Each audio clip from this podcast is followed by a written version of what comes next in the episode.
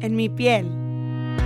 Nace de una búsqueda constante de aceptación radical, del deseo de estar en paz en mi propia piel y de la necesidad de cuestionar absolutamente todo. ¿Quién soy? ¿Cómo soy? ¿Por qué soy así? ¿Cuáles son mis deseos reales? ¿A dónde voy? ¿Cómo lo puedo lograr? ¿Por qué a veces me siento increíble y otras veces apenas si puedo pararme de mi cama? He buscado tantas herramientas que en este espacio las quiero compartir contigo y descubrir historias que nos empoderen y nos inviten a ser cada vez más felices y dueños de nuestra propia piel. Hola, bienvenidos en mi piel. Yo soy su anfitriona Roberta Bárcena y hoy tengo una invitada que estoy demasiado emocionada que por fin pudimos coordinar para que esté aquí compartiéndonos de sus múltiples, múltiples experiencias y conocimientos y habilidades. Esta mujer es una todóloga, desde chef, poetisa, eh, híjole, ¿qué, no eres? Ilustradora. una casi modelo. Esta mujer es una cosa increíble. Es un tesoro con más tesoros dentro. Impresionante. Entonces, tiene muchas cosas que compartirnos, pero sobre todo queremos hablarles del proceso creativo, de qué significa ser tu propia jefa, de cómo manejar el tiempo cuando tienes demasiado tiempo en tus manos y tienes que poner las cosas en orden cuando estás creando y cuando estás llevando tu propia agenda. Eso es algo que estoy segura que María Andrea nos va a poder compartir. Ella en redes es conocida como Marguga y está aquí con nosotros para compartirnos un poquito de lo que es vivir en su piel. Hola Rob, muchas, muchas gracias. Qué bonita introducción. Me encantó y yo estoy súper feliz que por fin nos dimos el tiempo de grabar esto. Me encanta lo que haces, me encanta cómo piensas, me encanta este, la línea de, comunicación que llevas. Entonces, ser parte de esto para mí es algo súper especial. Y qué risa que mencionas el tema de, del orden y ser tu propia jefa, porque es exactamente la lección que estoy viviendo ahorita en este momento de mi vida. Claro, claro, me puedo imaginar. A ver, hay que, para los que no te conocen y para los que sí te conocen, platícanos cómo te describirías tú, porque eso es algo muy interesante que, me gusta o que he estado pensando últimamente, cómo las personas que hacemos muchas cosas diferentes, muchas nos cuesta mucho trabajo definir qué es lo que hacemos o qué hacemos o en pocas palabras, qué es, lo, que, qué, es lo que nos hace nosotros, ¿no? Entonces, ¿cómo te describirías tú? Es una pregunta, sí es una pregunta complicada porque aparte en el mundo, entre comillas, adulto, es lo primero que te preguntan, ¿a qué te dedicas? Claro. Y, al principio me costaba un chorro contestar esa, esa, pregunta, como que me daba un poco de inseguridad porque aparte no todo tenía tanto orden y de repente, o sea, había semanas que me dedicaba 100% a la cocina y semanas que me dedicaba solo a ilustrar, entonces era súper difícil, siempre contestaba algo diferente y sobre todo creo que lo que dices pasa mucho pasa mucho en Instagram, que como queremos hacer como un branding personal, estás tratando de hacerte chiquita, como narrow yourself down para que quepan los cuadritos. Entonces, sí ha sido un tema interesante y creo que me he terminado eh, describiendo de una manera que me sirve para lo que quiero hacer, que es ser como, como se dice, consultora en el tema de alimentación consciente, de comida saludable, de salud integral que apoya a creativos a hacer mejor su trabajo creativo. O sea, lo que más me gusta es consultar a artistas a que produzcan más arte por medio de tener mejor salud. Entonces, ahorita así es como me escribo, una persona creativa que consulta a otros creativos en el lado de, salud integral. Perfecto, qué emoción, pero sí, te entiendo perfecto, es súper, súper difícil. O sea, en, en realidad, y como dices tú, yo en algún momento cambié mi nombre de Instagram a Healthy Kicks y los cuadritos me ahorcaron. O sea, tuve que regresar claro. a Robbie Kicks, que ese es mi, mi handle personal, porque yo decía, no, no puedo nomás compartir de comida y no puedo nomás compartir de alimentación y de ejercicio. O sea, soy una persona mucho más completa que va mucho más allá de claro. Entonces, los cuadritos me ahorcaron por completo y dije, no, no puedo yo ponerme dentro de esta caja. Y claro, cambié, 100%. Entonces, eso que dices me hace todo el sentido y me encanta que hagas consultoría para creativos y artistas, porque creo que somos nosotros quienes somos los que batallamos más para poner orden en muchas cosas. O sea, yo creo que si, si, yo no tuviera mi instrucción de, de yoga, estaría mucho más perdida de lo que a veces me siento, porque pues bueno, hay un orden y tienes algo constante que es tu práctica personal, ¿verdad? Y entonces como que eso te mantiene en una línea. Pero si no hay una línea, no hay una estructura, pues es bien difícil tenerla. ¿no? Claro, claro, claro. Justo acabo de empezar a, retomar el yoga esta semana. ¡Yay! Y, sí, sí, estoy súper contenta. Hace mucho que no lo hacía y es exactamente lo que tú dices. Es como autorregularte. Es como autorregularte y, y darte como esa yo creo que al mismo tiempo muchos de los artistas, esa semana hablé de esto, de que tienes que ser artista y ser tu propio manager. O sea, hay que constantemente cambiarnos de casco y creo que hacer cosas como yoga y prácticas que te ayuden a tener mejor salud es el manager haciendo eso, es el manager dándole de comer al artista, porque el artista muchas veces somos, la gente creativa muchas veces somos súper dispersos.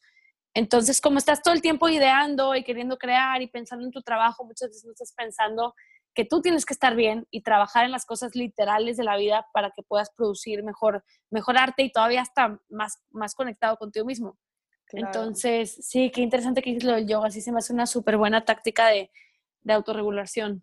Completamente, completamente, sobre todo cuando se hace constante. Y no necesariamente tiene que ser yoga, hay gente que le gusta correr, hay gente que, no sé, tal vez, o sea, lo que siento que necesitamos es de cierta forma una rutina, no sé qué opinas tú.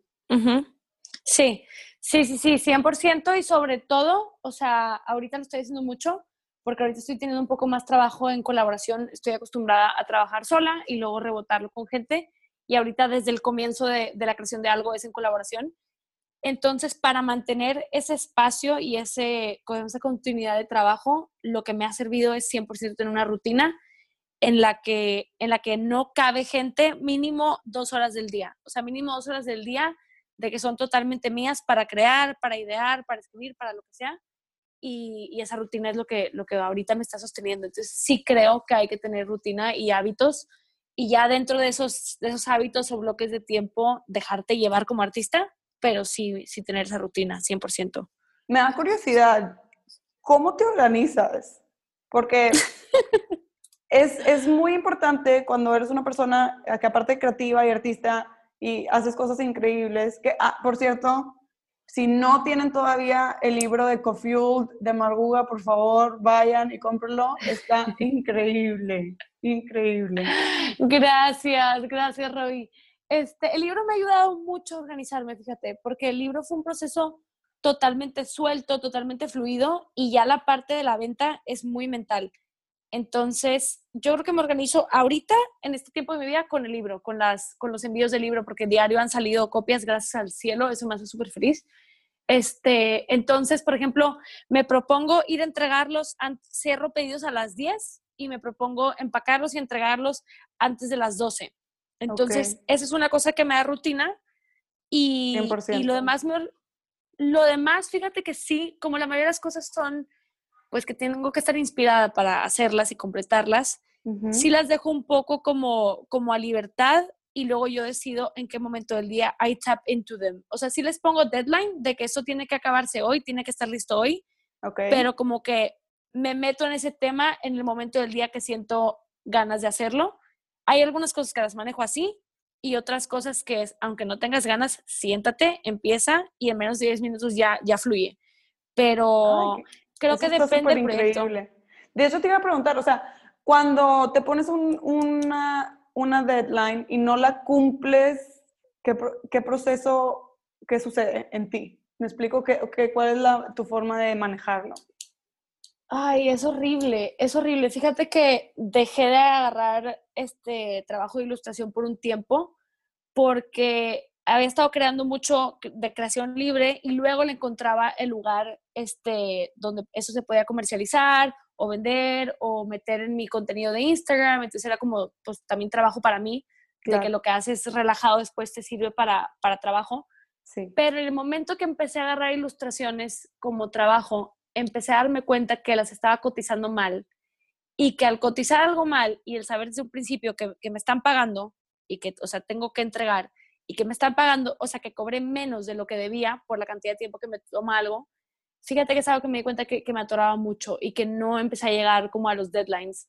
Entonces, ahorita estoy en ese proceso de cambiar mi manera de trabajar, cambiar mi manera de cotizar y me di un break como para empezarlo un poquito más y también para tratar de vender lo que a mí más me gusta ya hacer y lo que más se me da y lo que más disfruto y limitar y limitar los clientes porque esa presión de que no estás entregando a tiempo para otra gente es horrible. Entonces es mejor tener ya como que un, un inventario de lo que tienes y así a mí me sirve a mí para enseñarle a la gente, mira, esto es más o menos lo que hago.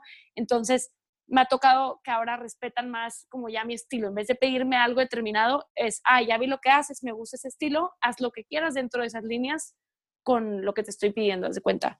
Ay, eso está increíble. Pero Sí, sí, sí, sí. Está, está muy padre porque lo disfruto más, es más en mi línea, entrego con más gusto, pero cuando no llega un deadline, este, pues me ha tocado pedir perdón y decir, oye, estaba estaba súper motivada con el trabajo y me estaba dando cuenta que eran tres horas, el, o sea, el triple de lo que te dije que me iba a tomar de tiempo. O sea, el último proyecto me tomó nueve horas y yo contemplaba que me tomara dos.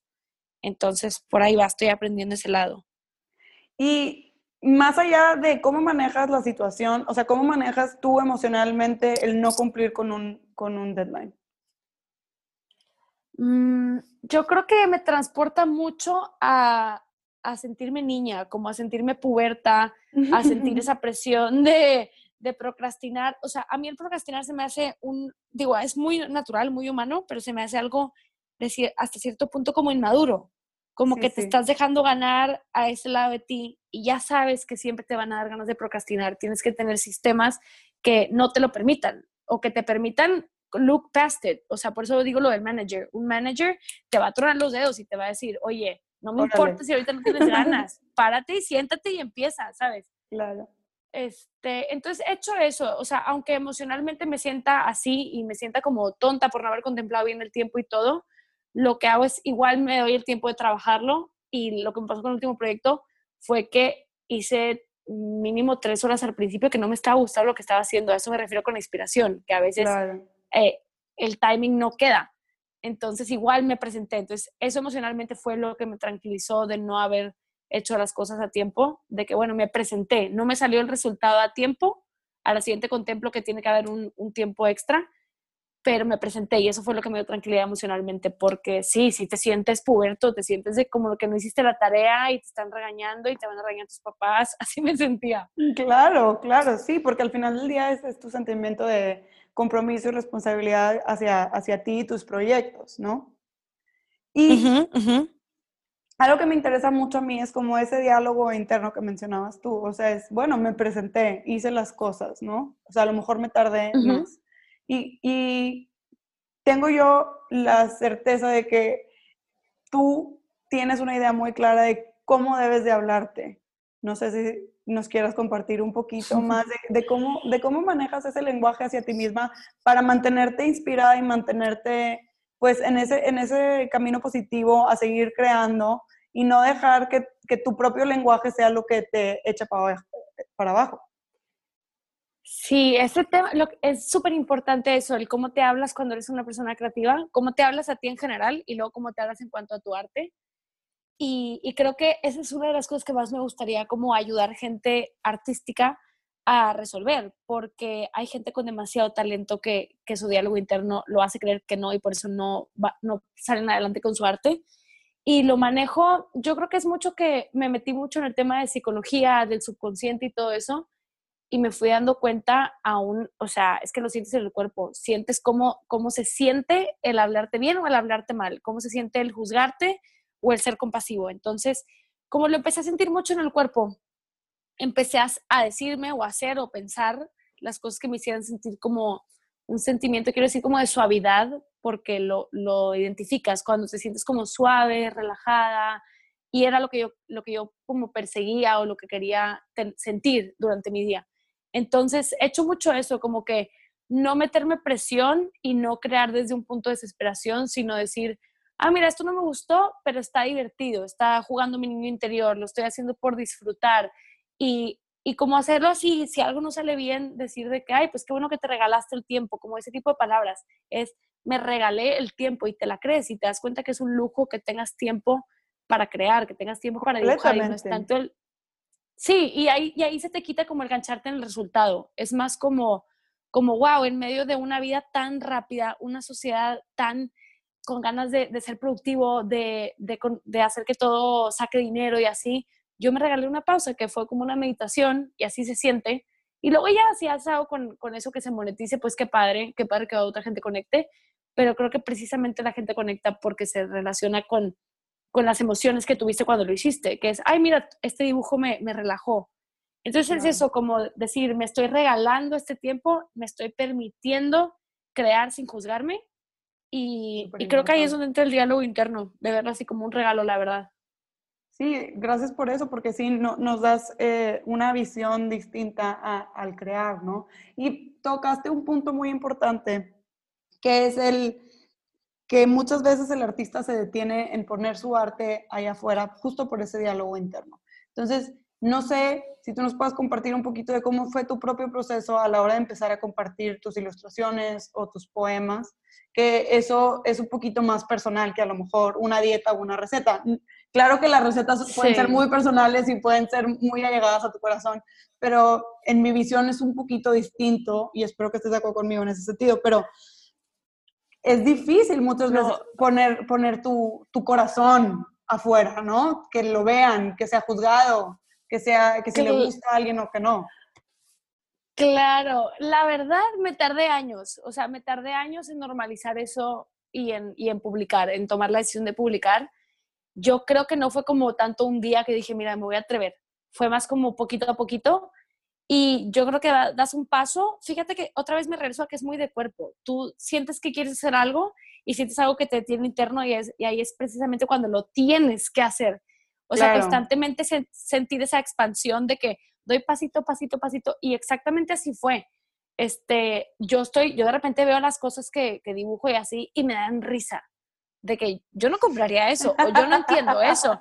Y es de que, o sea, te juro, me ha pasado hacer dibujos y digo, güey, está espantoso y me da risa. Entonces, como no, te, no me identifico tanto con lo que hago porque no siempre soy yo. O sea, me gusta mucho la idea de, de que hay una musa que te viene a visitar y que pasa las ideas a través de ti. Y tú tuviste la mano y te regalaste el tiempo de hacerlo, pero no fuiste tú. O sea, no es de que, ah, qué bien, qué mala idea. Pues no, la idea pasó a través de ti, pero la idea le, existió a mucha gente al mismo tiempo, nada más tú la pintaste. Me encanta que dices eso, porque justo estaba eh, viendo una, una quote de Rodin, el, el super mega escultor francés, que lo amo, y decía, la belleza te va a agarrar trabajando. Entonces, a veces la belleza viene y te visita y a veces no, pero te vas a trabajando, no te va a agarrar en tu cama pensando, sino con la mano en algún lado, ¿no? Claro, aparte lo que dices de, de, agarrarte en tu cama pensando, tú puedes imaginarte en tu cabeza algo increíble y en el momento que lo trates de hacer con la mano, te sale una papa. O sea, eso me ha pasado mil veces. Yo, yo amo, amo la arquitectura y amo el orden visual y tú juras que a mí me sale el orden visual. Claro que no, yo soy de patrones, pero no me sale nunca nada perfecto ni geométrico. Y es lo que yo más valoro en el arte y yo no lo puedo crear. O no lo he intentado crear, pero en mi cabeza... Bueno, al menos hasta ahorita no. Exacto, exacto, exacto. Pero veo mucho arte geométrico en mi cabeza, es lo que más me gusta y es algo que, que yo no he creado, aunque me siente hacerlo. Y sale algo muy diferente que también me gusta, pero es más misterioso que geométrico, ¿sabes? Claro. Pero, pero a tu pregunta que sí se me hacía importante la parte de cómo, cómo empecé a abrirme y cómo empecé a enseñar ese lado, estoy de acuerdo. Yo, yo empecé blogueando de, de cocina, de ejercicio, de cosas más así, que son más por encimita. Y, y luego me entró como, es que ahí no acaba, ahí no queda. Yo estoy viviendo este estilo de vida, pero me está ayudando muchísimo a crear más y a, a todo eso. Y creo que parte de la salud fue hacer ese camino de empezarme a hablar mejor, de empezar a decir, no tengo nada que perder, de salirme de cómo me veía yo dentro de la sociedad en la que crecí. O sea, como que cuando vives en una sociedad en la que no cambias mucho de gente o no, o no estás viajando constantemente, pues tú tienes una, una personalidad o un carácter predeterminado y te vas acostumbrando a que tu identidad es lo que conoce la gente con la que convives. Y pues obviamente yo era, yo era fiestera, era ruidosa, era pues más deportista, esa era mi identidad externa, de que, era chistosa, que me valían las cosas, que era muy relajada, o sea, porque así soy de personalidad externa, pero lo demás lo tenía súper escondido. O sea, de aquí a que alguien se enterara que yo escribía, que yo dibujaba, que yo tenía estos momentos súper emocionales y, o sea, nunca, nunca jamás. Yo la gente con la que intimaba de esa manera, luego le sacaba la vuelta. Me daba, me daba miedo haberme abierto tanto. Y después, como con el proceso creativo, que fue mucho mejorar como mi salud interior, eh, mejorando mi diálogo interno y cómo pensaba sobre mí, trabajar todo el tema de amor propio, que sé que te encanta ese tema, y que probablemente hemos tenido procesos parecidos, ya que empecé a trabajar en eso, el exponer mi arte salió de manera natural. O sea, fue como, a mí me gustaba tanto y disfrutaba tanto el proceso que, que, me pasaba como, ay, lo disfruté tanto que lo quiero compartir. Ya no era algo que yo me quería quedar ni me quería guardar, quería compartir todo. O sea, me empezó a entrar como, como comparte tu proceso creativo, comparte tu proceso creativo y ahí fue cuando empecé a hacerlo. Como que ni siquiera a veces acabo algo y ni siquiera lo releo antes de publicarlo, no lo pienso, es como, no lo juzgues, no lo juzgues, nada más compártelo. Y algo que leí una vez decía, lo que sale del corazón conecta con el corazón. Y me gustó mucho, me gustó mucho como esa misión de yo quiero conectar ahí, yo quiero conectar más espiritualmente y más como con esa parte de la gente. Este, y esta es una manera excelente de hacerlo y eso pasó, entonces creo que ya ni lo veo racionalmente, ni lo veo objetivamente, ha sido más como como conecta con esa parte y comparte desde ahí, porque es lo que más disfrutas y lo que más atrae gente con la que quieres convivir a largo plazo. Claro, y qué hermoso, porque es verdad, o sea, al final del día, la luz que sale de adentro se vuelve más luz fuera, y entonces conecta con eso, con el corazón, como bien lo dices. Y me encanta porque me llamó mucho la atención que dijeras que antes, en, en este proceso que te empezaste a abrir, cuando llegabas a abrirte con alguien, te generaba un poquito de, evasión hacia esa persona, ¿no? De haberte compartido de más. Y a, mí me habla como de que, de que fueras esa persona a que seas la que eres ahorita, habla de un proceso enorme que como tú bien dices, de amor propio que me fascina, pero más allá del amor propio, de la aceptación radical, que es el tema, pues, base de, este podcast. Y entonces, me encantaría que nos compartieras cómo viste tú ese proceso o si ves alguna relación en, ese, en, ese, en esto que te digo, de, de, de esa, de esa María, la María de ahorita, cómo fue ese proceso de aceptación y tuvo que haber sido de cierta forma radical, ¿me explico? Porque claro, involucra amor propio el aceptarte, ¿no? Sí, sí, sí, sí. Me encanta el término aceptación radical. Me encanta porque eh, se me hace muy diferente a solo decir aceptación, de que acéptate como eres, aceptación radical. No, esto es radical. sí, esto es radical, con lo bueno, lo feo, lo bonito, todo junto, no hay como darle la vuelta. Sí. no, no, no, me encanta, me encanta porque aparte siento que tú con lo que expresas y los temas que tocas y, cómo te metes en, en, lo que en verdad te gusta, este, que no son cosas mainstream, que son cosas que en verdad son como tailor-made tuyas o, o que escogiste con el dedo, me encanta cómo eso hace que liberes a otra gente a hacer lo mismo. Entonces, eso que dices exactamente, a mí me lo transmites, aceptación radical, que hace que, que aunque no compartamos las mismas cosas, o sea, que no sean exactamente las mismas cosas, me comparte a mí como ese lado de, de ¿cómo se dice? De aceptarlo en mí, de buscarlo en mí, de normalizar cosas que, que no son comunes.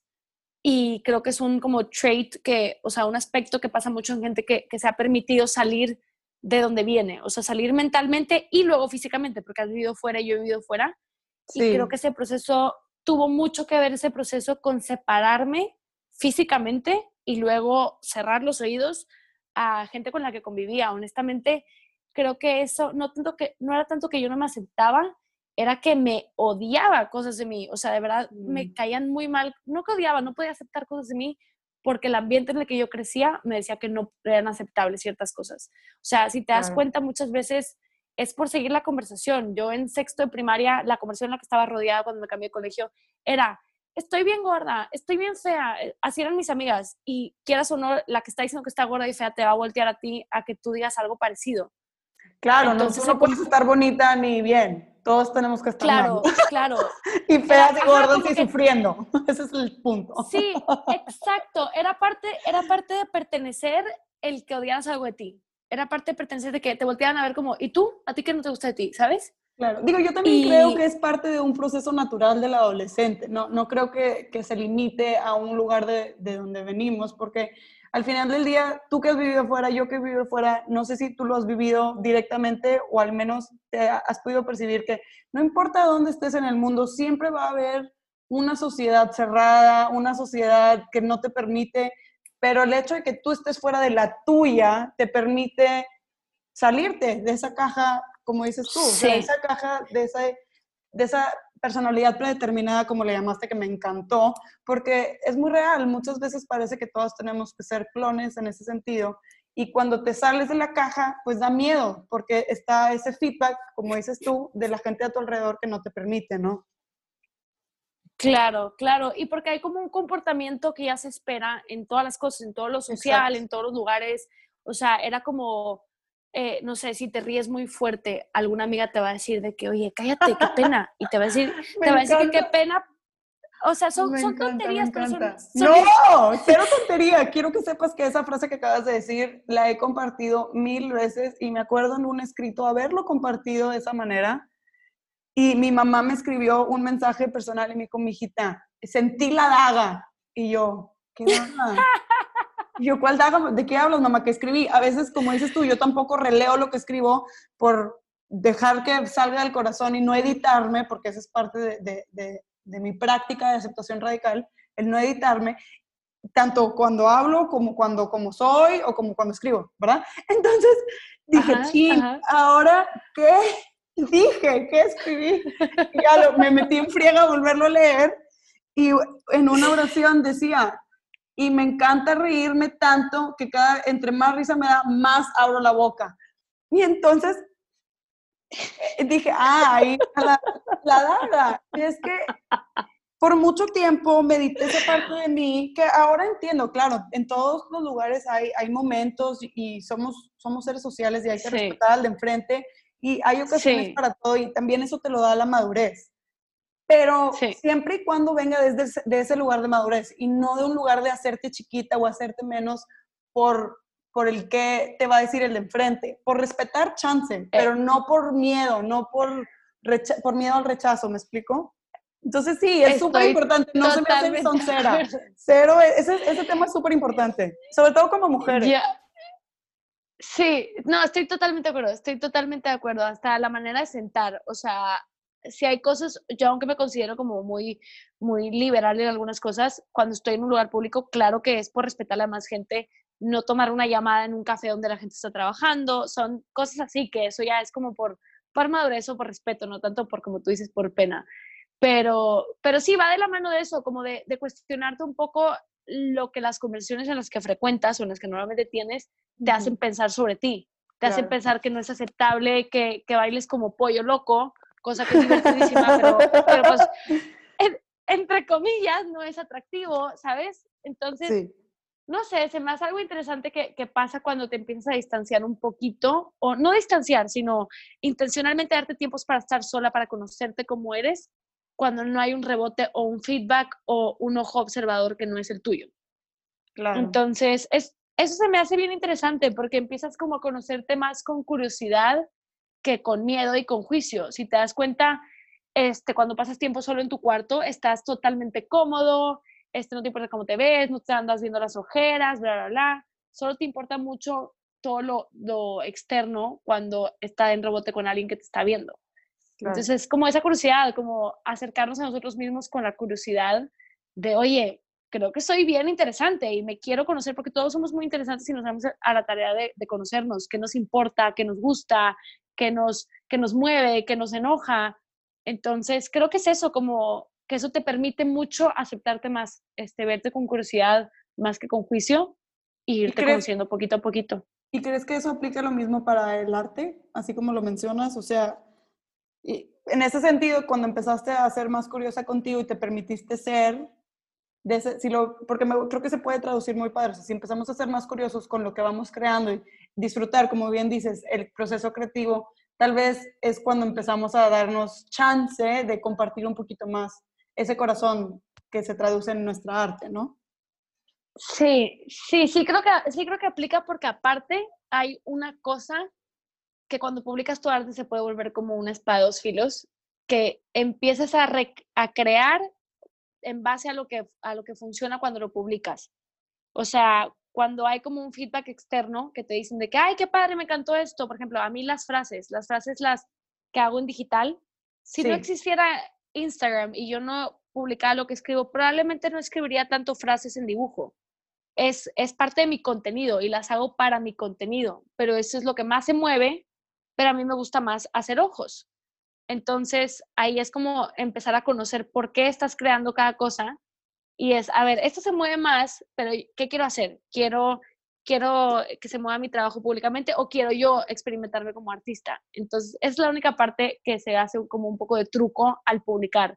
Claro, a veces es una muy bonita, pero es una muy bonita autorreflexión. O sea, también conocer por qué publicas qué, ¿no? Eso sí. se, me hace, se me hace interesante y, y creo que vale la pena como, pues como dices tú, o sea, conocerte con curiosidad, pero también esa curiosidad se, se refleja en ese auto, esa, en esa autorreflexión constante.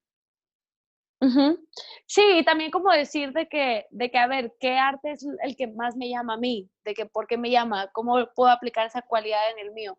Por ejemplo, hoy me di cuenta que me fascinan los, los cuadros o las pinturas de cuerpos de mujeres y me di cuenta que yo nunca he dibujado, sí, sí, sí, me, o sea, sí, o sea, la, la, la, cover de mi piel es un cuerpo mujer, me encanta. este, me gusta mucho. Y me di cuenta que yo nunca dibujaba eso, pero así me di cuenta en un segundo, se me hizo algo interesante de que, wow, nunca dibujo cuerpos de mujeres porque no quiero públicamente expresar mi, mi gusto por, por lo sexual, lo sexual en el arte. O que no necesariamente sexual, pero sí me gusta a mí como que la pintura que es como como femenina, sensual, me encanta. O sea, no me refiero solo al cuerpo de la mujer, sino a esa cualidad. Y lo que hice fue, lo acabo de hacer hace nada, lo que hice fue escribir este, la palabra woman en una hoja y luego decir, haz una figura solo con estas letras. Entonces hice un cuerpo de mujer solo con las letras. ¡Qué increíble! Ajá, Y, no era, y no era para publicar, me gustó mucho y terminó saliendo de ahí un ejercicio que, que voy a dar una clase la siguiente semana de creatividad, pero fue por esa curiosidad, fue por esa curiosidad de, ah, mira, te interesa esto, no lo has dado por ahí porque no va en línea con lo que publicas, de que dale, hoy mismo lo exploras. Entonces, esa curiosidad de, como te digo, la creatividad es mucho jugar con tu niño interior. Entonces fue como, vamos, vamos a hacer esa travesura y, ver cómo funciona. Me gusta que, lo, que sea como una travesura, está increíble, porque te da, te da permiso. Y al final del día, todos estos procesos internos, como la aceptación, el amor propio, son procesos que te tienes que dar permiso para vivir. Porque si no te das permiso, como que no te das chance de salir de, la caja, de lo normal, de la costumbre, de lo que ya está preestablecido. Entonces sí, qué increíble ver, eso como, como un juego, como una travesura, porque entonces también te quitas la presión. Claro, y lo que dices de permiso es bien importante, sobre todo para la gente que, que piensa que no es creativa o que piensa que no es artista.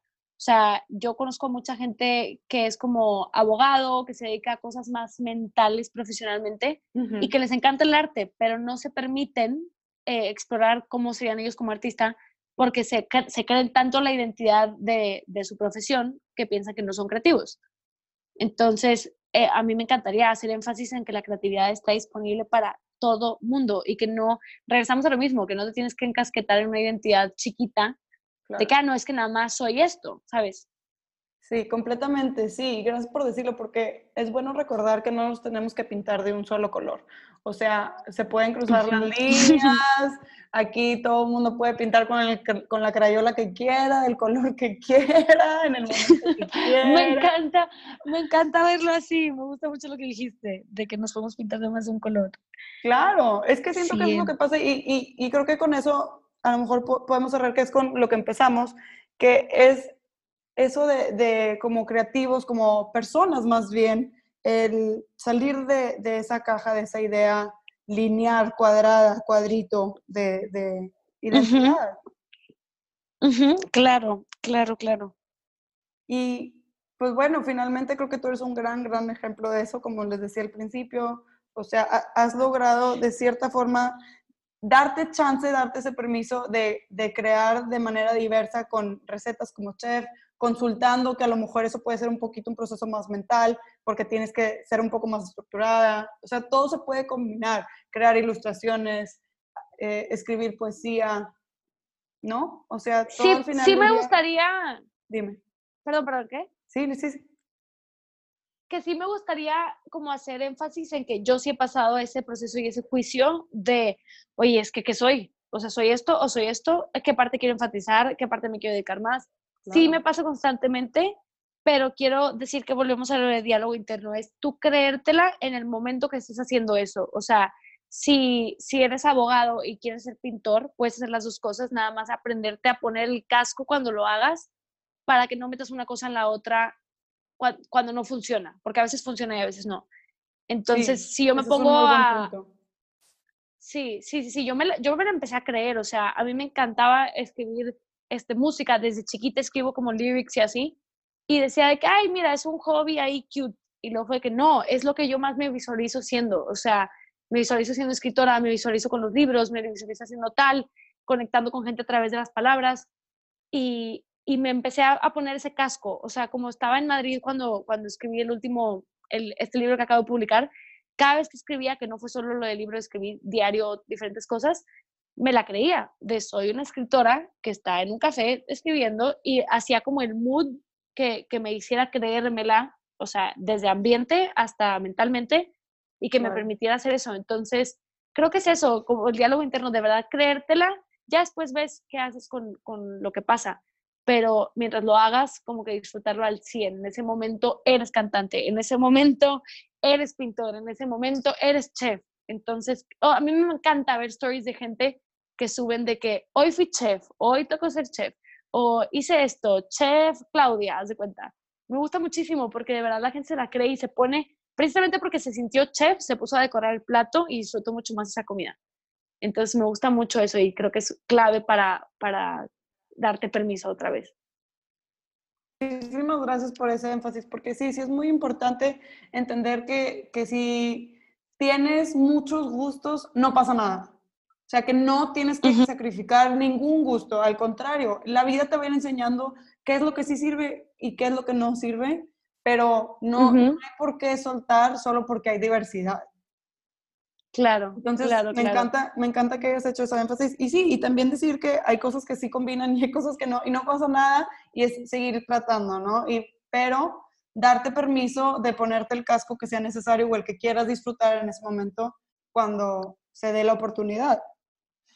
Sí, sí, también discernir, porque ahorita que dijiste eso, de qué funciona y qué no, no sabes, o sea, cuánto eh, batallé con el piano en mi vida. A mí me fascina el piano. No sabes, no sabes lo mal que toco. O sea, he tomado clases, yo creo que un total de más de cinco años, y no te toco ni la canción de Oh McDonald Had a Farm. O sea, nunca se me dio, nunca.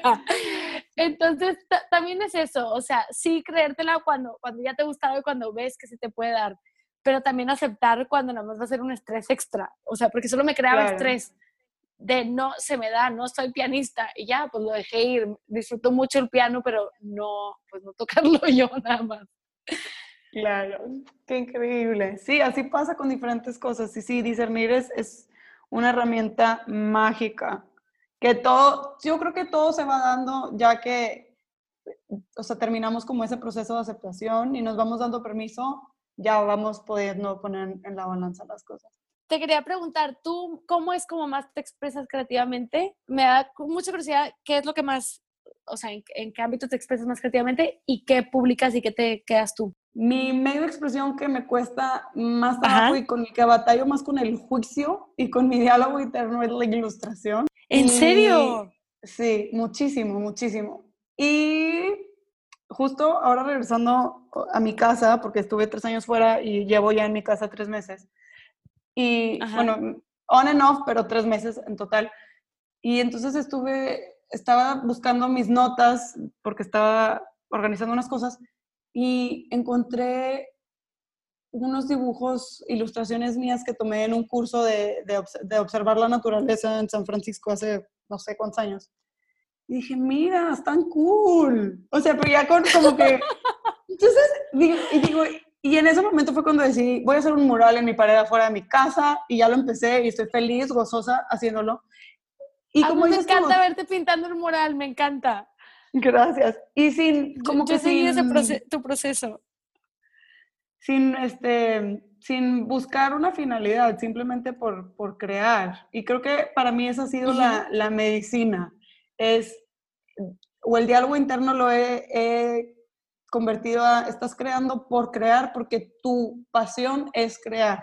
Entonces, suelto por completo el resultado y me doy permiso de crear. No, me fascinó, me fascinó lo que dijiste, la afirmación de, estoy creando por crear porque, porque te llena, literal. Me encanta, me encanta la afirmación y es súper liberadora porque no cargas a tus creaciones de que te tengan que, sostener o dar algún resultado específico. Me gusta mucho, mucho lo que dijiste. Sí. Gracias, Gracias, por compartir. La voy a aplicar. Pues muchísimas gracias por estar aquí con nosotros, por compartir tus procesos creativos y nos has dejado muchísimas perlas de conocimiento divinas que podemos practicar, los que somos creativos, los que no nos consideramos creativos, no importa, aplica para todos y tener como esa flexibilidad con nosotros mismos y abrazar todas nuestras pasiones y permitir que, que fluyan en nosotros creo que nos has dejado un camino muy bonito pintado para seguir. Muchísimas gracias. Gracias a ti, Roby. Gracias por esto, por tener este espacio, por inspirarnos a tantos y por hacer algo tan importante como es el tema, o sea, llevar a cabo y exponer el tema de aceptación radical. Me fascina, es un honor para mí haber estado aquí. Gracias. Qué linda, muchísimas gracias y gracias por escucharnos. Bye. Muchísimas gracias por escuchar en mi piel podcast. Si te gustó este episodio, por favor compártelo con tus amigas y tus seres queridos, así como taguearnos en tus redes sociales. Nos puedes encontrar en Instagram en arroba en mi piel podcast. Muchísimas gracias, un abrazo.